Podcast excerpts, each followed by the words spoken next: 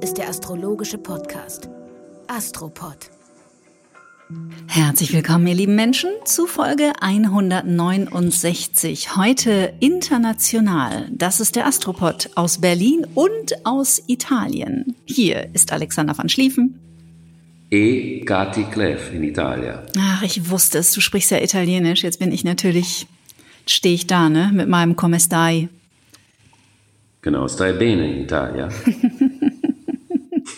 da darfst du sagen, sì, sto molto bene. Sì, sto Das molto heißt- bene. Ich warte, warte, warte, ich weiß, was das Guck. heißt. Das heißt, du hast mich gefragt, geht es dir gut? Daraufhin habe ich geantwortet, ja, vielen Dank, es geht mir sogar sehr gut. Das ist doch höchst erfreulich. Ich habe mein Lat- mein Latinum gemacht. Mhm. Hast du gemacht? Ja, das hilft aber. Ja, du, Das hilft. du wolltest sagen, angesichts der weltpolitischen Lage, in der wir uns befinden. Ja, in angesichts dieser unglaublichen Spannungen, in Mhm. denen wir uns gerade befinden. Und darüber wollte ich mich mit dir ein bisschen unterhalten. Sehr gern.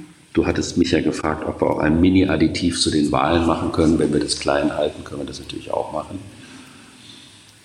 Diese Eskalation, die habe ich mir natürlich auch historisch angeschauut. Im Ähm, Gazastreifen. Hamas und im Gazastreifen, genau. Also Israel, die Geschichte Israels, die Unabhängigkeitserklärung, was sind das für Konstellationen?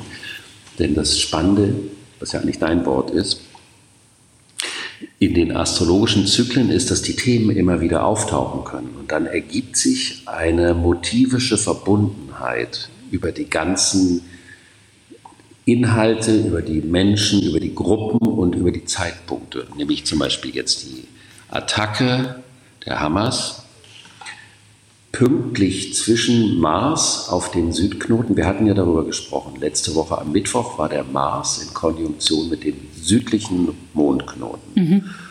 Und am Montag Mars-Pluto. Und über Mars-Pluto haben wir schon oft gesprochen. Das müssen wir nochmal in Augenschein nehmen, wenn du nichts dagegen hast, was das bedeutet. Sehr gern. Und dann, dann habe ich mir angeschaut, die Gründung der Hamas, was hatten die, unter welcher Konstellation haben die sich gegründet? Natürlich unter Mars-Pluto.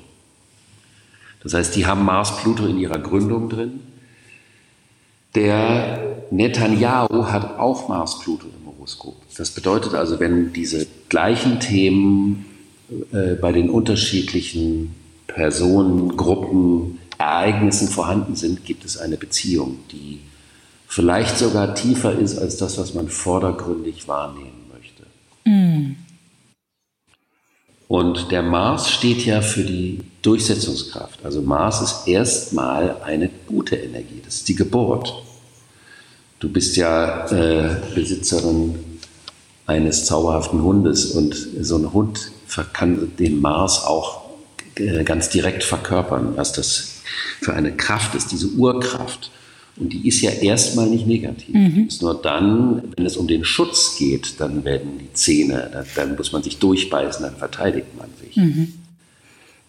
Aber erstmal ist es die Durchsetzungskraft, assoziiert mit den Muskeln, mit dem Blut und den Zähnen und dem Kiefer. Und der Mars befindet sich am südlichen Knoten, also an den alten Verhaltensweisen in der Waage gegenwärtig.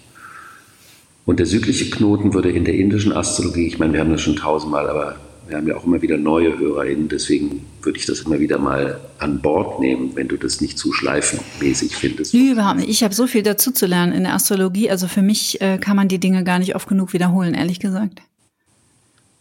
Ja, der südliche Mondknoten symbolisiert ein vertrautes Verhalten, eine Prägung, die man kennt, in der man sich sicher fühlt, die einen aber nicht unbedingt weiterbringt. Das ist jetzt mal so eine ganz harmlose Deutung der ganzen Geschichte. In der indischen Astrologie spielt eine ganz große Rolle im Sinne des Karmas, was man mitbringt, also Altes.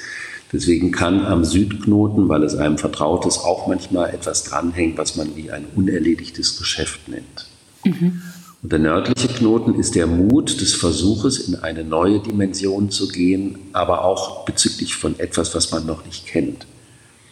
Und dann guckt man immer, der Südknoten ist in der Waage, dazu gehört die Venus und der Nordknoten ist im Widder, dazu gehört der Mars. Also wo stehen die Herrscher des Zeichens?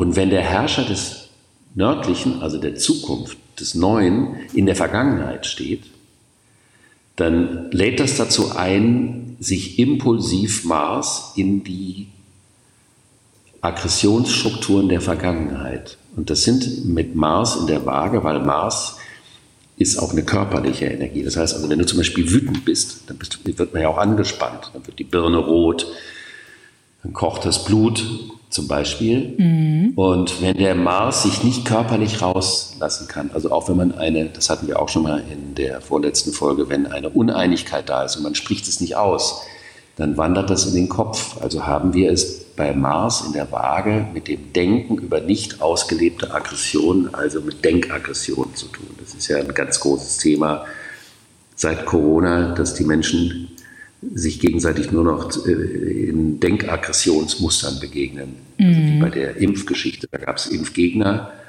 es gab Impfbefürworter und das wurde immer nur alles totalitär abgehandelt. Mhm. Also der Gegner redete nicht mit dem Befürworter, der Befürworter hielt den Gegner für einen Schwachkopf, der Diskurs ging verloren. Das war der Moment, wo wir im Podcast oft über das Thema Meinung versus Haltung gesprochen haben. Und das wird natürlich auch immer schlimmer diese Konstellation. Und Mars in der Waage bedeutet aber auch alte, ungelöste Konflikte. Das heißt also, für uns alle gilt, in was für Konfliktsituationen befinden wir uns gerade und was zeigen die uns an alten Verhaltensweisen und falschen Harmonievorstellungen, an denen wir verhaftet sind, die der Grund dafür sind, dass wir überhaupt in dem Konflikt sind. Mhm. Also sprich, wir müssten an die Wurzel. Millions of people have lost weight with personalized plans from Noom, like Evan, who can't stand salads and still lost 50 pounds. Salads generally for most people are the easy button, right? For me, that wasn't an option. I never really was a salad guy. That's just not who I am. But Noom worked for me. Get your personalized plan today at Noom.com. Real Noom user compensated to provide their story. In four weeks, the typical Noom user can expect to lose one to two pounds per week. Individual results may vary. An die Wurzel, was ist der Ursprung des Konflikts und wo bin ich in der Vergangenheit einem Konflikt dergestalt aus dem Weg gegangen, dass ich mir eine Vorstellung von Frieden aufgebaut habe, die aber in der Gegenwart nicht mehr haltbar ist, zum Beispiel. Mhm. Das finde ich ein ganz äh, interessantes Gedankenspiel und auch mal wieder ein äh, liebevoller Reminder, was so die eigenen blinden Flecken angeht und auch das Üben von Bewusstsein, weil nach meiner Erfahrung ist Bewusstsein natürlich etwas, was man sich immer besser erarbeitet, aber es bleibt doch eine Daily Practice, wie man so schön sagt. Und gerade bei Konflikten, ähm, finde ich, verliert man häufiger mal aus den Augen, worum es eigentlich im Ursprung mal gegangen ist, weil dann stellt man vielleicht auch auf der Zeitachse fest, dass es eigentlich gar keine wirkliche Rolle mehr spielt. Weißt du, wie ich meine? Also man schleppt ja, den Groll über genau. Jahre mit sich ähm, und, und hält ein Narrativ am Leben, anstatt mal kurz auf die Bremse zu treten und sich zu fragen, bin ich denn eigentlich noch der Mensch, für den das damals so wichtig war oder spielt es eigentlich schon gar keine Rolle mehr, halte ich aber trotzdem künstlich einen Konflikt am Leben? Genau, das ist das Füttern und da muss man sich ja überlegen, das bedeutet ja auch, dass man, indem man einen Konflikt füttert, die Bindung auch aufrechterhält. Mhm. Darüber hatten wir auch genau. schon mal gesprochen, ja. das ist auch so ein Mars-Pluto-Thema. Also zum Beispiel jemanden zu hassen aus der Vergangenheit, mit dem man in der Gegenwart gar keine Beziehung mehr hat, heißt aber die Beziehung am Leben zu erhalten. Mhm, genau. Daher ist es manchmal fraglich, soll ich das diesem Menschen überhaupt gönnen, ihn zu hassen, weil dadurch bleibt er ja ein Teil meiner Beziehung oder ich halte die Beziehung zu der Person aufrecht. Ja, genau. Wir bleiben in Beziehung mit dieser Person. Also anstatt, wir, wir, wir ähm, konstruieren genau das Gegenteil von dem, was wir eigentlich wollen, nämlich diesen Menschen vielleicht nie wiedersehen aber wir bleiben mit ihm verstrickt und es fließt auch nach wie vor Energie in die Richtung. Und dann können wir, genau, und dann können wir in der Verstrickung auch noch unsere ganze Scheiße, Entschuldigung bitte, auch noch auf den anderen projizieren. Wegen der anderen Person ist es ja alles so, wie es ist. Genau. Und damit auch die Eigenverantwortung für das Scheitern einer Beziehung nicht mit übernehmen. Mm. Und das kommt dann, wenn der Pluto dazu kommt. Weil beim Pluto geht es um alles oder nichts, also um alles, was wir in eine Beziehung investieren. Und natürlich, das ist mehr, also der Mars ist der Einzelkämpfer und Pluto ist die ganze, das ganze Heer, die ganze Kriegsmaschinerie. Wenn wir also in eine Beziehung investieren, ob wir Geld investieren, Gefühle investieren, ob wir gemeinsame Kinder haben, gemeinsames Geschäft haben, je mehr wir investieren, desto mehr können wir verlieren. Und wenn wir Verluste machen und da nicht schauen, inwieweit die Verluste auch ein Produkt unseres eigenen Umgangs mit der Geschichte sind, also die Verluste ausschließlich auf das Konto des anderen schieben, mhm. das ist ja auch eine extreme äh, Projektion.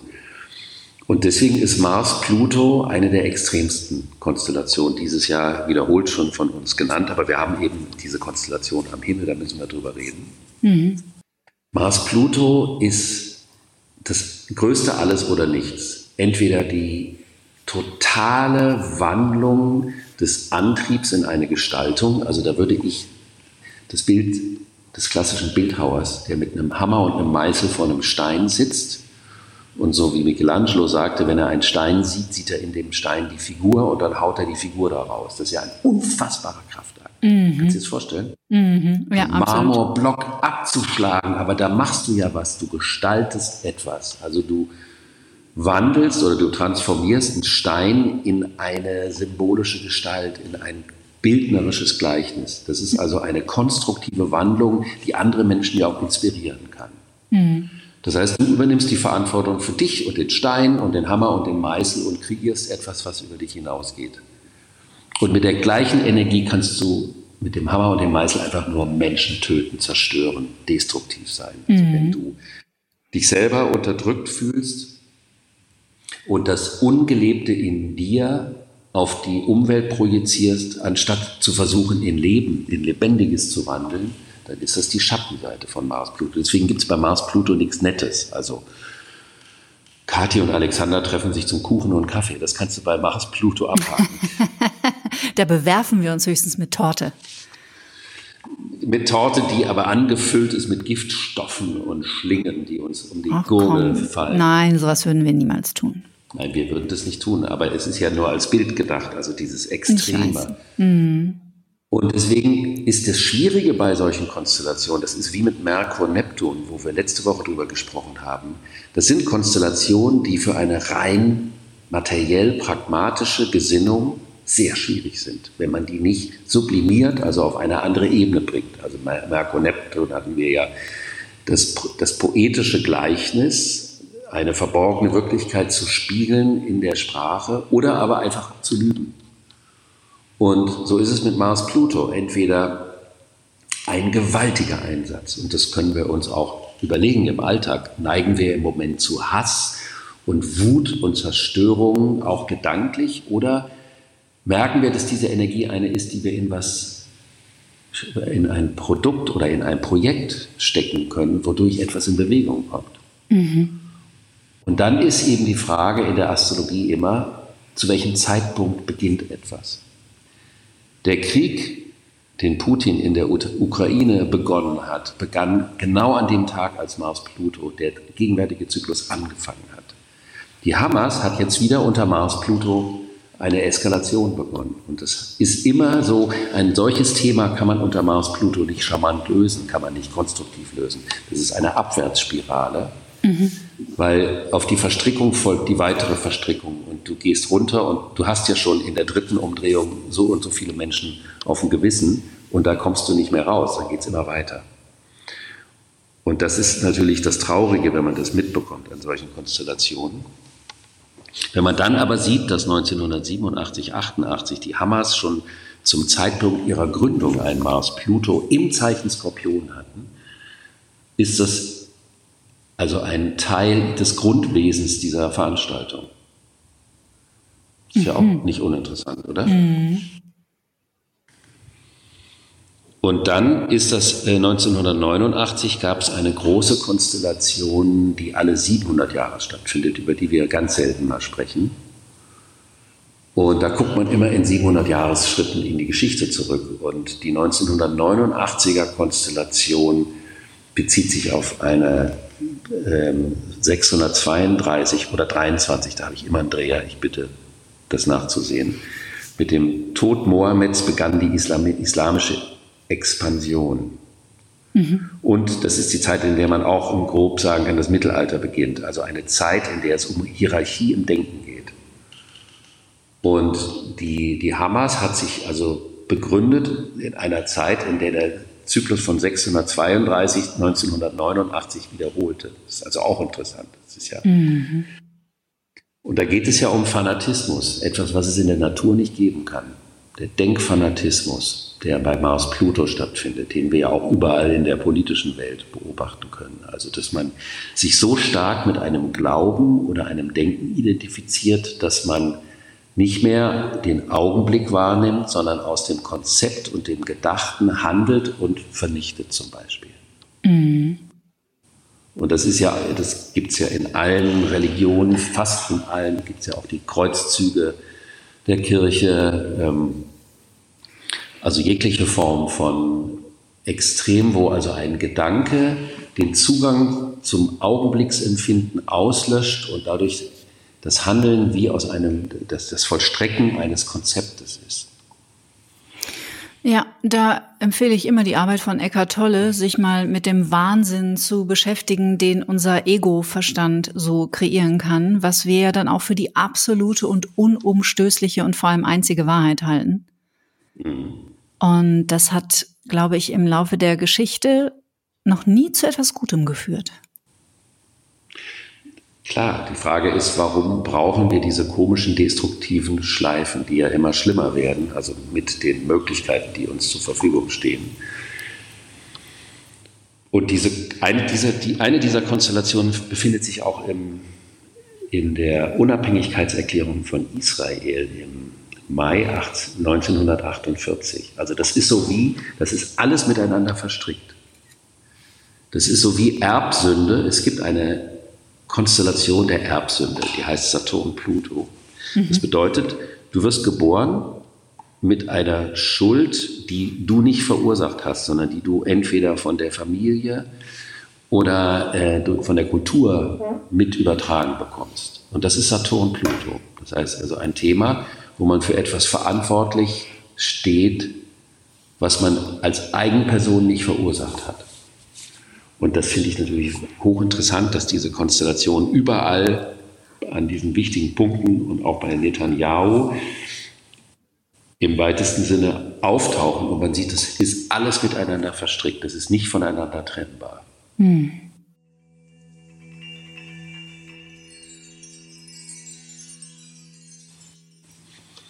Und so haben wir am 14., also morgen, haben wir diesen Neumond in der Waage. Das ist eine Sonnenfinsternis. Da geht es also wirklich um die Frage, was ist die Beziehung zwischen Frieden und Gleichgewicht und Krieg? Mhm. Und es gibt eine Deutung der Waage, die heißt Harmonie durch Konflikt. Also nicht durch Vermeidung des Konfliktes, sondern durch eine angemessene Konfrontation mit dem, was nicht in der Ausgleichung ist. Was nicht bedeutet, dass man sich die Köpfe einschlagen muss. Mhm. Und das ist jetzt das große Thema für uns alle auch, zu fragen, wo sind Konflikte, die darauf basieren, dass etwas nicht im Gleichgewicht ist, wo eine Klärung wo es einer Klärung bedarf und wo vielleicht eine Partei sich der Ungleichgewichtigkeit der Bewertung nicht bewusst ist. Das ist natürlich jetzt sehr offen formuliert. Da kann theoretisch jeder zu allem eine Meinung haben, aber das ist die Dynamik da drin, weil ich weiß nicht, wie du das erlebst. Ich habe das interessanterweise auch in meinem beruflichen Umfeld äh, sehr viel mitbekommen, dass ganz viele Menschen gerade in ganz komischen Konflikten die, in die, ja. sie, in die sie reingeraten sind aufgrund einer Denkverstrickung, nicht aufgrund einer wirklichen Verstrickung. Ich muss kurz überlegen, ob ich das auch beobachte. Also ich beobachte auf jeden Fall viel Konflikt, aber ich habe eher das Gefühl, und das würde sich ja auch mit dem Epochenwandel decken, dass viele jetzt an, also jetzt für mich auch sichtbar und spürbar an den Punkt kommen, wo sie wo sich die, ich sage jetzt, benutze mal das Bild, wo sich die Schlinge um ihren Hals so eng zuzieht, dass sie nicht mehr anders können, als in die Veränderung, also als die Veränderung mitzugehen. ich würde nicht unbedingt sagen, dass das Gedanken dominiert ist, sondern es ist eher so, das Alte muss gehen. Also das beobachte ich äh, momentan. So die, die Spätläufer, habe ich das mhm. Gefühl, die ziehen jetzt auch noch mit. Ja, das ist die, das, was du sagst, ist der Pluto, der die ganze Zeit zwischen Wassermann und Steinbock hin und her switcht, schon den ganzen mhm. Sommer über auch. Und der jetzt zur Kasse bittet und sagt, der Wandel ist keine theoretische Hypothese, sondern der ist real und der fordert aber auch was. Also eine Investition oder einen bestimmten Preis, den man zahlen möchte. Mhm. Und äh, da ist natürlich die Frage, was ist dieser Preis real für jeden Einzelnen? Und das ist das, was du vermutlich da als Schlinge meinst. Dieses andere Thema bezieht sich eher auf in dem Kontext aufkeimende Konflikte. Ich meine, mehr Konflikt als jetzt im Moment können wir ja gar nicht haben. Ja. Es sind ja überall Konflikte und da geht es wirklich auch sehr stark um diese Diskrepanz zwischen realem Empfinden und Denken. Mhm. Also viele Dinge sind im Kopf, werden unheimlich hochgeschwurbelt und kompliziert gemacht. Und in dem Moment, wo es real ist und wo man real vor jemandem steht, fühlt sich eine Sache anders an. Das kennt ja wahrscheinlich jeder von uns, dass wenn man sich über jemanden ärgert, dann macht man sich Gedanken. Und die werden immer abstruser. In dem Moment, wo man vor der Person steht, könnte die Lösung manchmal viel einfacher sein, wenn man sie in der Unmittelbarkeit versucht anzugehen. Hm, mhm. Und das bezieht sich jetzt auf die konkreten Monatskonstellationen. Und daher ist diese Sonnenfinsternis sehr signifikant für den weiteren Verlauf, auch der Situation im Nahen Osten, aber auch für jeden Einzelnen so zu fragen, was heißt eigentlich für mich, wo, wo baue ich Friede, Freude, Eierkuchen und wo ist es eine wirkliche Ausgeglichenheit, also auch eine angemessene Ausgeglichenheit. Hm. Also wo ist noch der Elefant im Raum? Ja, genau. Ah, das ist ein, ich liebe dieses Bild, weil man weiß sofort, was gemeint ist. Der berühmte Elephant in the Room. Mhm. Wenn so, ich glaube, das ist auch, ähm, also wenn man, da sind wir in meinem äh, Fachbereich, äh, was so Komplextrauma angeht. Da spielt bei vielen Menschen dieser Elephant in the Room in der Kindheit eine ganz, ganz essentielle Rolle. Also wenn wir als Kinder sehr feinspürig Dinge wahrnehmen, die von Erwachsenen negiert werden. Mhm. Also sprich, wenn uns dann die Botschaft übermittelt wird, das bildest du dir ein, so ist es nicht. Aber wir, wir spüren das. Wir spüren, wenn irgendwas in der Luft ist, wenn wir Kinder sind. Und dann wird uns das richtig äh, abtrainiert. Und es ist dann sehr mühsam, das im Erwachsenenalter wieder zu erlernen, beziehungsweise sich darauf zurückzubesinnen und anzufangen, wieder der eigenen Wahrnehmung zu vertrauen. Und dann spürt man jeden Elefanten im Raum sofort. Und äh, das ist eine, eine Abmachung, die habe ich irgendwann mal mit mir getroffen. Ich lebe keine Sekunde mehr mit einem Elefanten im Raum. Das ist astrologisch der Neptun. Der sagt dann, was du da gesehen hast, das hast du geträumt. Was du gehört hast, das hast du geträumt. Dann wird die Wahrnehmung anästhesiert und daraus kann sich hinterher sogar bei den Leuten entwickeln, dass sie das Gefühl haben, sie verstehen oft nicht richtig oder man versteht sie nicht. Also sogar Sprachstörungen können die Konsequenz davon sein oder überhaupt Wahrnehmungsirritationen, obwohl die Person, was ja dann auch im Horoskop sichtbar wäre, von Hause aus eine wunderbar funktionierende Wahrnehmung und Sprachbegabung hat. Aber aufgrund dieser Anästhesierung äh, wurde das verzerrt. Das ist ganz klar. Ja, genau. Ist ein, auch ein Wesensmerkmal von Trauma. Und äh, no offense, aber in dem Fall muss ich sagen, da kann der Neptun mich mal. Wieso kann der dich mal? Der ist so es, es ist nicht, es bedeutet nicht, dass er dafür verantwortlich ist. Weil du sagst, dafür, dafür in der Astrologie ist das der Neptun. Ja, das symbolisiert das. Also das heißt, wenn ah, man zum Beispiel, äh, wenn man äh, einen Merkur-Neptun hat, dann nimmt man Dinge wahr, jenseits der Kausalität. Und man nimmt Dinge wahr, die man nicht wahrnehmen soll, weil die Umwelt das nicht will. Und dann wird einem behauptet, du, du bist eh ein bisschen bekloppt und du hast immer deine Fantasien. Und dann glaubt das nennt man, man das Gaslighting. Auch. Zum Beispiel, ja. Ja, Okay, wir schweifen ab, off topic, Entschuldigung. Nee, das, können, das passt schon dazu. Dann haben wir noch ein Thema, was ich mit dir besprechen wollte, was dir vielleicht auch Freude macht. Die Skorpionzeit fängt an. Am Yippie. 22., 23. Merkur und Sonne gehen in den Skorpion. Und da wollte ich mal was über den Skorpion erzählen.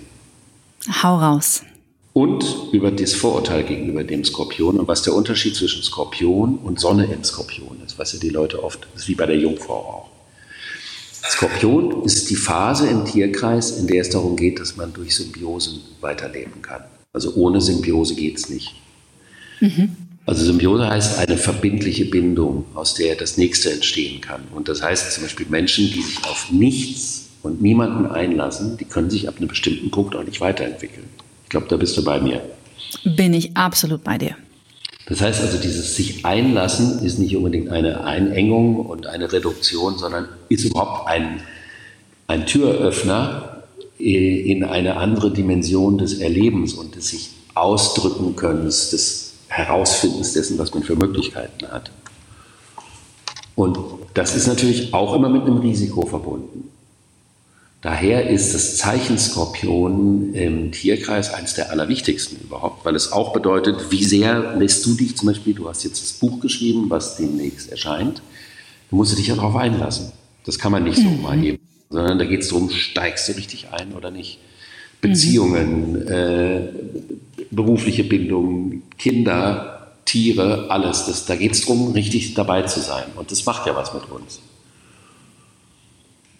Daher ist das Zeichen ein Wahnsinnszeichen, das herausforderndste Zeichen definitiv, weil es immer darum geht, was bin ich bereit zu investieren und inwieweit halte ich das zurück, weil ich die Kontrolle behalten möchte, um einem eventuellen Verlust vorzubeugen. Und in dem Maße, in dem ich kontrolliere, reduziere ich ja gleichzeitig wieder die wirklichen Möglichkeiten, die entstehen können. Und daher ist Skorpion definitiv, sagen wir mal, nicht das unkomplizierteste Zeichen, aber es ist eines der wichtigsten Zeichen. Ohne das nichts von Kraft, von Intensität, von Liebe und von Leidenschaft entstehen kann. Die Sonne im Skorpion ist nicht das gleiche wie das Zeichen Skorpion. Die Sonne im Skorpion bedeutet, dass die Persönlichkeit in ihrem Persönlichkeitskern auf eine symbiotische Bindung angewiesen ist, um zu sein. Dadurch spielt der Risikofaktor eine größere Rolle. Mhm. Und das ist was anderes als nur das Zeichen. Verstehst du den Unterschied oder? Ich lausche dir noch zu, ich sag's dir gleich. Das ist genauso wie wenn man den Mond im Skorpion hat, dann ist das Gemüt bestimmten Bedingungen unterworfen. Dann hat man eine große Fähigkeit, tief zu fühlen, hat aber auch eine umso größere Angst vor Verletzung, was man zum Beispiel, wenn man den Mond im Krebs hätte, nicht so stark haben muss. Also das, mhm. der Planet in dem Zeichen ist eine andere Ausprägung des Zeichens, als das Zeichen an sich alleine von Hause aus symbolisiert. Okay, das verstehe ich.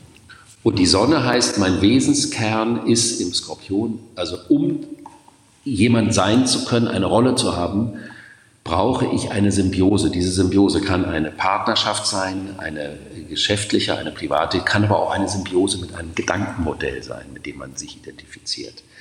Mhm. Und bis man den Punkt gefunden hat, an dem man selbstsicher genug ist, um zu wissen, Vertrauen ist nicht etwas, was ich von dem anderen als Vorleistung erwarten muss, sondern was ich gebe als ein Teil meiner, meiner Investition in die Beziehung, das dauert eine Weile. Und auf dem Weg dahin gibt es natürlich ganz viele kritische Momente, wo man versucht, das Vertrauen zu konditionieren durch Kontrolle und so weiter und so fort. Und daher kommt der schlechte Ruf des Skorpions, der aus dem Zeichen her 0,0 gerechtfertigt ist.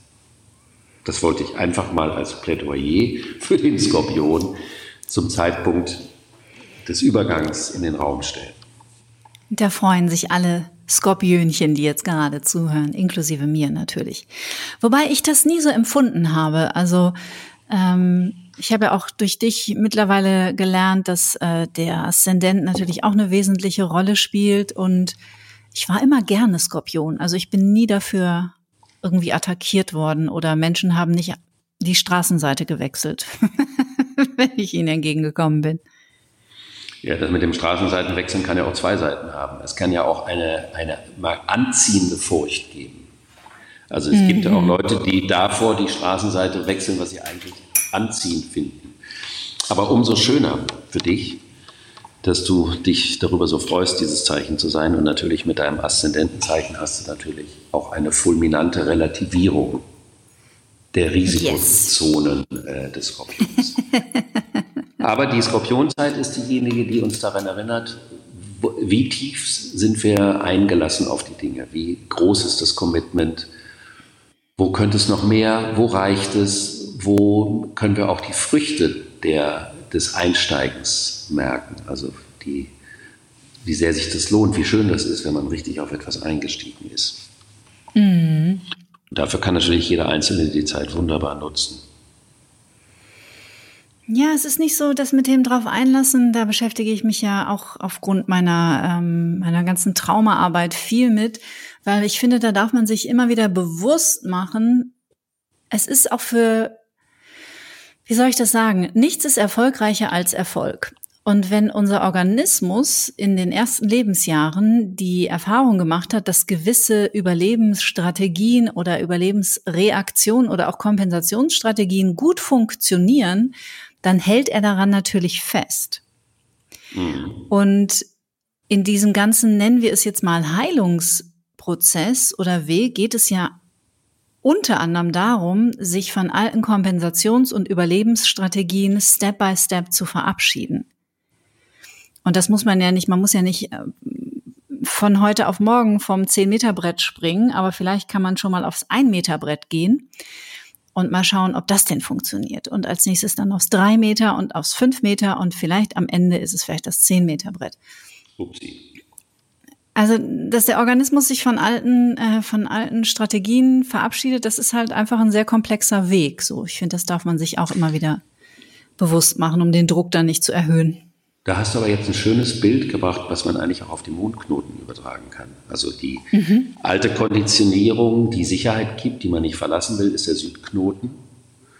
Und mhm. der Nordknoten ist der Mut, etwas zu probieren, von dem man denkt, dass es entweder nicht zu schaffen sei oder zu dämlich, zu langweilig oder zu banal sei.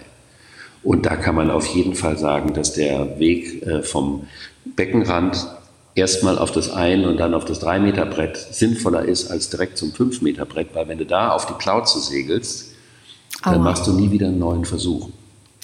Richtig. Die Kunst der kleinen. Fieser Bauchklatscher. genau.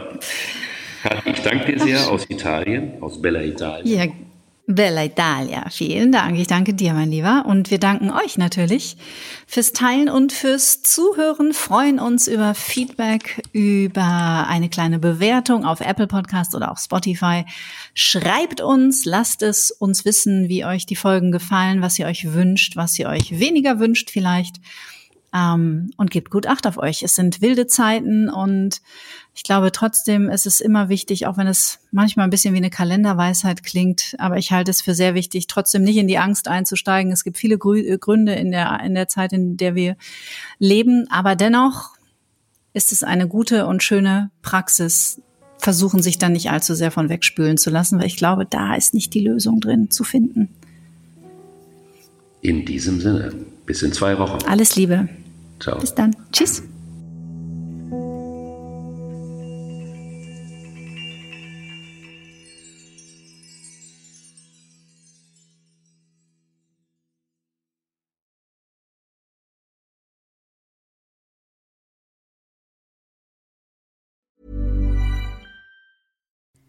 Hi, I'm Kara Berry, host of Everyone's Business But Mine, and I am an all inclusive addict. Enter Club Med, the best all inclusive for you and your family. With resorts worldwide, from their family flagship resort, Club Med Punta Cana, to their only mountain resort in Canada, Club Med Quebec, they have everything you need to relax. With their 20 plus sports activities, wellness programs, you can dine on delicious cuisine and make memories with your family. So book your next getaway with Club Med. Visit clubmed.us or call 1 800 Club Med or your travel advisor.